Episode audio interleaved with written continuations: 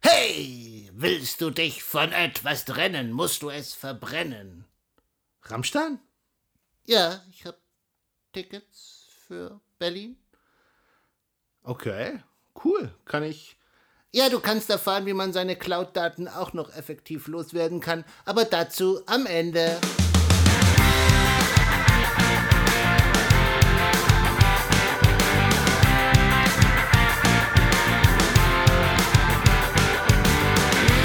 In der heutigen Folge reden wir über Logfiles und über eine ungeahnte Gefahr für deine Daten in der Cloud. Das ist der Infosec Podcast mit Sebastian und Eddie dem Infosec Frosch.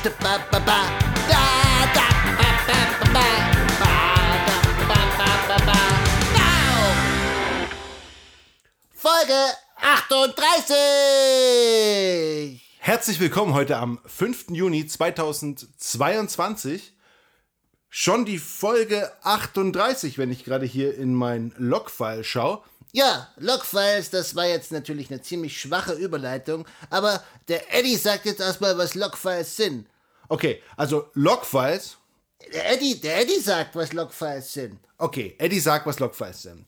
Also, wenn euer Computer irgendwelche Aufgaben erfüllt, irgendwelche Services laufen, irgendwelche Fehler laufen, irgendwelche Anmeldungen nicht funktioniert haben, dann werden Logfiles angelegt, die sind äh, auf, irgendwie auf dem Server halt gespeichert oder irgendwo werden die zentral gespeichert, aber man sieht quasi jedes Ereignis, was auf diesem Server auftritt und wir reden heute mal so darüber, was man mit diesen Logfiles alles so anstellen kann.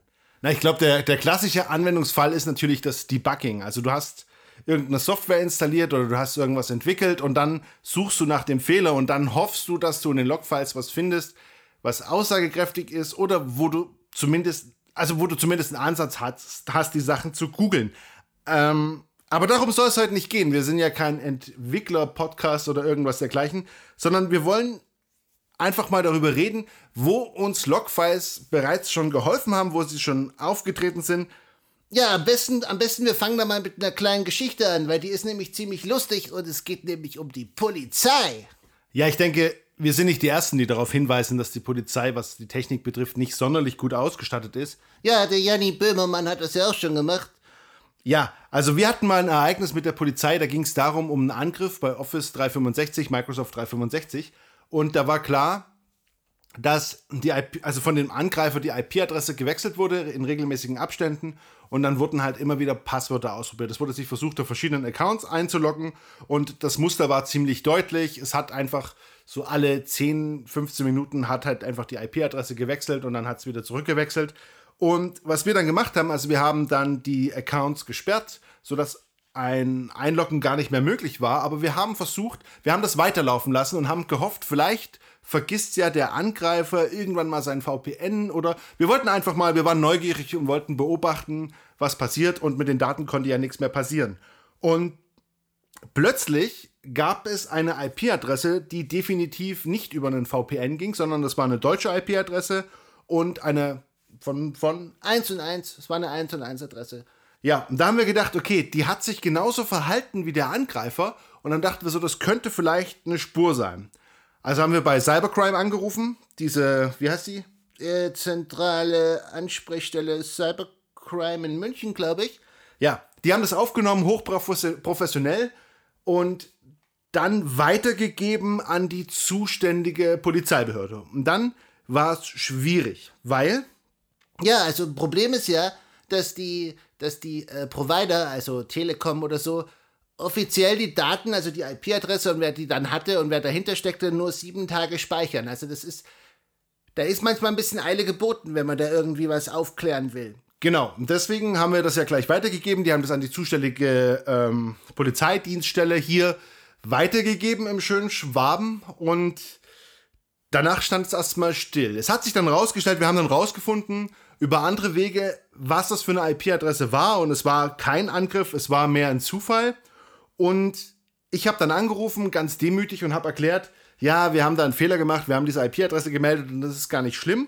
Und dann hat die zuständige Polizeibeamtin mir gesagt, ja, schön, dass Sie anrufen. Ähm, wir hatten, wir haben das jetzt hier schon seit zwei Tagen liegen mit diesen IP-Adressen und wir wissen gar nicht, was wir machen sollen. Aber wenn sich das erledigt hat, dann ist ja gut. können Sie uns bitte noch einen Fax schicken, dass Sie, wo Sie das nochmal schriftlich bestätigen, dass sich's erledigt hat. Ja, Polizei. Naja. Ja, Eddie, was war jetzt die Moral aus der Geschichte? Also, Nummer eins. Der Angriff auf diese Office 365 Accounts war möglich, weil Passwörter verloren gegangen sind und weil Passwörter an mehreren Stellen verwendet wurden. Nummer eins. Dann Nummer zwei. Logfiles äh, haben, also bei jedem Dienst, wo ihr euch anmeldet, könnt ihr davon ausgehen, dass da Logfiles angefertigt werden und die haben natürlich eure IP-Adresse, euren Namen, den Ort, wo ihr euch eingeloggt habt, die Uhrzeit und alles. Also die wissen dadurch relativ viel über euch. Und Nummer drei, ja, die Polizei ist eigentlich da offensichtlich zu nichts zu gebrauchen. Ja, eine Sache, wie man dieses Passwortproblem in Unternehmen oder auch für sich so, aber eher in Unternehmen in den Griff bekommen kann, ist äh, Single Sign-On. Darüber haben wir ja schon mal gesprochen. Und ich lese mal den ersten Tweet vor. Eddie sagt, wenn du ein Unternehmen wirklich lahmlegen und verwirren willst, dann solltest du eine Kachel für Netflix im Single Sign-On Dashboard hinterlegen. Dazu vielleicht eine kurze Erklärung. Also, wir haben jetzt hier ein Single Sign-On Dashboard von Okta gepostet. Es gibt natürlich auch viele andere Anbieter und die sind alle bestimmt genauso gut. Aber der, das Unternehmen hat jetzt konkret Okta und das funktioniert so, man loggt sich einmal ein, man wird sicher eingeloggt, das geht in den meisten Fällen sogar ohne Passwort und dann hat man so einzelne Kacheln mit Office 365 und äh, Teams oder was weiß ich, was da halt so drin ist und dann klickt man drauf und man wird automatisch eingeloggt. Oder wenn man auf den Dienst direkt geht, wird man über den Single Sign-On Provider eingeloggt und man braucht eigentlich nur noch ein Passwort oder in vielen Fällen sogar gar kein Passwort. Das hat große Vorteile. Der Haken ist, für manche dieser Single Sign-On-Lösungen braucht man noch eine spezielle Extension. Also ähnlich wie bei einem Passwortmanager, so ein Plugin in Chrome, was man installieren muss. Und es war halt auffällig, dass für die, für die E-Mails hätte man diese Extension gebraucht und es wurde von den Usern nicht wirklich installiert. Und Eddie hatte dann eine Idee. Ja, ich habe dann einfach dieses äh, E-Mail, diese E-Mail-Kachel kopiert und einfach Netflix draufgeschrieben und plötzlich wurde das Zeug runtergeladen. Ja, also ein kleiner Trick, um die Leute äh, dazu zu bringen, dass sie diese Sachen auch verwenden, auch wenn sie am Ende etwas getäuscht wurden, aber es hat ja, ja, der Zweck heiligt die Mittel. Ja, kommen wir zum, zum, zum nächsten Tweet, oder? Jo. Eddie sagt, wenn du versehentlich dein Passwort in das Feld für den Nutzernamen eingibst und das Formular abschickst, kann es der Admin meist in den Logfiles sehen. Ja, ganz einfache Geschichte. Wir haben ja gerade darüber gesprochen, dass Logfiles. Ja, die legen ganz viele Sachen über dich an. Wie gesagt, IP-Adresse, Nutzername und alles Mögliche. Genau. Und wenn du dann dein Passwort in das Feld für den Benutzernamen eingibst, und wir haben diese Woche viele Logfiles gelesen, das passiert öfter als man denkt, dann sollte das schon auffällig sein, weil du siehst das Passwort in Klartext, außer du schaust die ganze Zeit auf die Tastatur, weil du die Buchstaben suchst, aber du siehst das Passwort in Klartext, dann schick es auf keinen Fall ab, weil selbst wenn du nicht eingeloggt wirst, ähm, man sieht in den Logfiles, dass du das warst, weil man sieht ja auch deine IP-Adresse und wenn du dich kurz danach mit deinem Benutzernamen einloggst, weiß jeder, was dein Passwort ist. Und das ist in den Logfiles. Die Logfiles werden manchmal noch zentral gespeichert und das sorgt dann dafür, dass dein Passwort ewig in diesen Logfiles ist, also nicht zu empfehlen. Ja, du könntest jetzt einwerfen, aber der Admin sieht doch mein Passwort sowieso.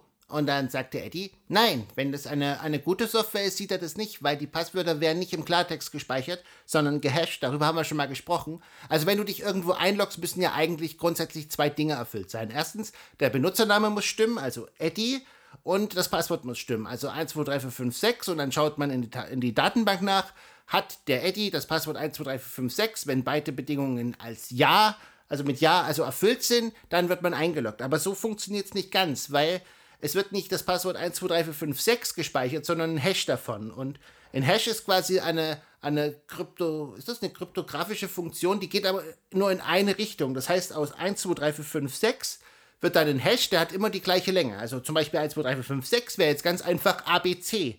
Und wenn du dich jetzt wieder einloggst, dann wird quasi, also ABC wird in die Datenbank gespeichert, du loggst dich ein 1, 2, 3, 4, 5, 6 gibst du ein und dann, dann wird einfach der Hash nochmal gebildet und dann wird ABC draus und dann wird in die Datenbank reingeschaut, aha, ABC, ABC ist das, was der Hash rausgebracht hat und ABC ist, was in der Datenbank steht und eben nicht 1, 2, 3, 4, 5, 6 und jetzt locken wir den Eddie ein, aber der Admin sieht das Klartext-Passwort normalerweise nicht, weil die Hash-Funktion nicht umkehrbar ist. Es geht nur in die eine Richtung, also nur von 1, 2, 3, 4, 5, 6 zu ABC. Ja, also ganz wichtige Regel. Bei seriösen Diensten kennt der Administrator euer Passwort im Klartext nicht. Bekommt ihr eine Mail, wenn ihr euer Passwort zurücksetzt, wo euer Passwort im Klartext drinsteht, also 1, 2, 3, 4, 5, 6, und ihr nicht irgendwo draufklicken müsst, um das Passwort zurückzusetzen, dann ist Vorsicht geboten. Ja, haben wir noch einen Tweet? Ja, wir haben noch einen Tweet.